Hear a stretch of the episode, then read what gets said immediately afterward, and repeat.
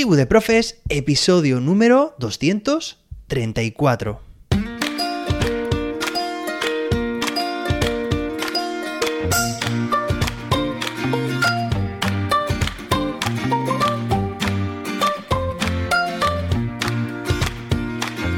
Hoy es jueves, día 8 de diciembre de 2022.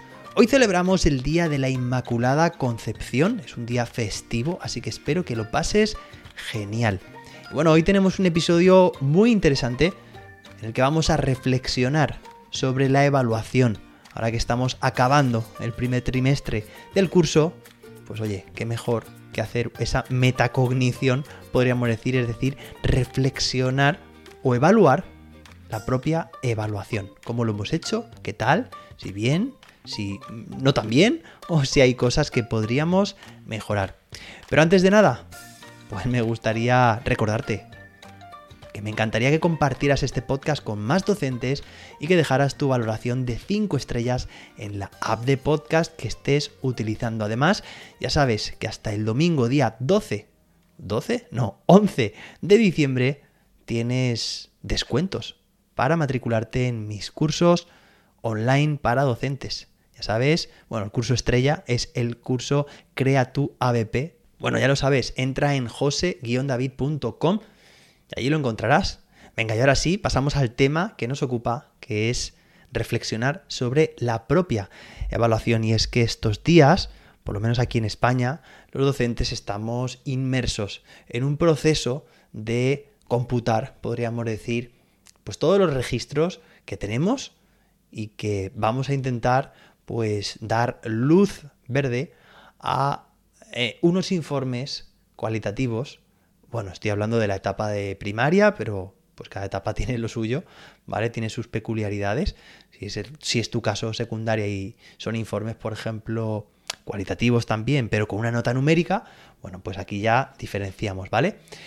Pero al final el proceso es el mismo, es reflexionar cada docente con sus registros evaluación que ha tomado a partir de instrumentos, herramientas durante todo un trimestre y al final pues hay que hacer un análisis y evaluar pues cómo se ha desarrollado. Pronto también tendremos, si no las has tenido todavía, pues esas reuniones, esas sesiones de evaluación que van a permitir consensuar, compartir, poner en común las ideas de cada docente desde sus asignaturas o materias.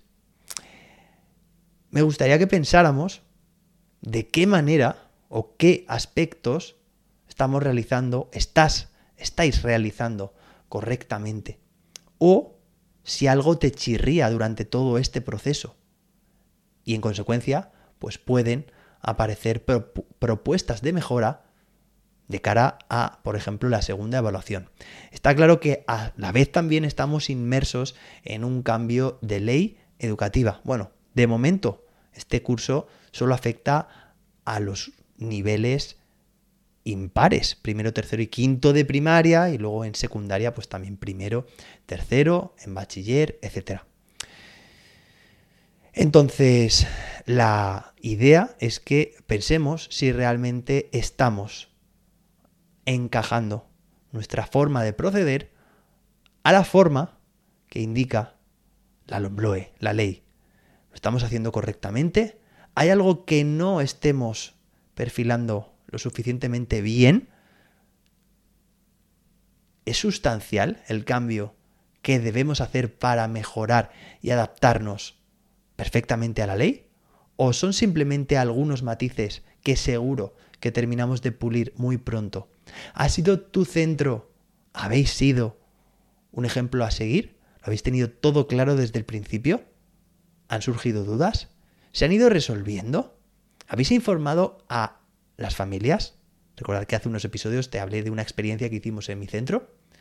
¿Habéis también informado durante todo el proceso a vuestro alumnado? ¿Hay consenso cuando los docentes en estas reuniones ponemos en común esas conclusiones a las que hemos llegado? ¿Utilizamos los docentes del mismo centro y ciclo o etapa instrumentos y herramientas de evaluación consensuadas, coordinadas, coherentes y consistentes con el proyecto educativo del centro?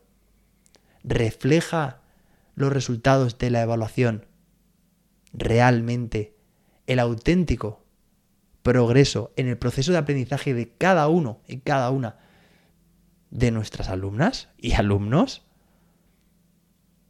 ¿Hay algo que no te cuadre? Me refiero en tu forma de calcular, de informar, de registrar. ¿Crees que tu sistema es justo? ¿Crees que tu sistema es fiel? ¿Tiene sentido común? Fijaos si estamos planteando interrogantes. Mi objetivo en este episodio simplemente es plantear estas preguntas para que podamos reflexionar abiertamente, que cada uno lo haga desde su perspectiva, por supuesto, pero que podamos reflexionar y sin ser juzgados.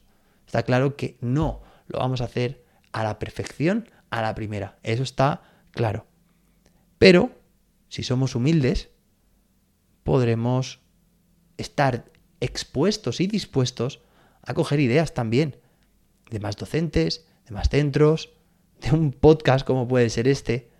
Entonces, la aportación que me gustaría hacerte precisamente es cuestionarte tú mismo y tú misma sobre todos los aspectos que implican la evaluación para hacer que nuestro proceso de enseñanza y aprendizaje sea lo más óptimo posible.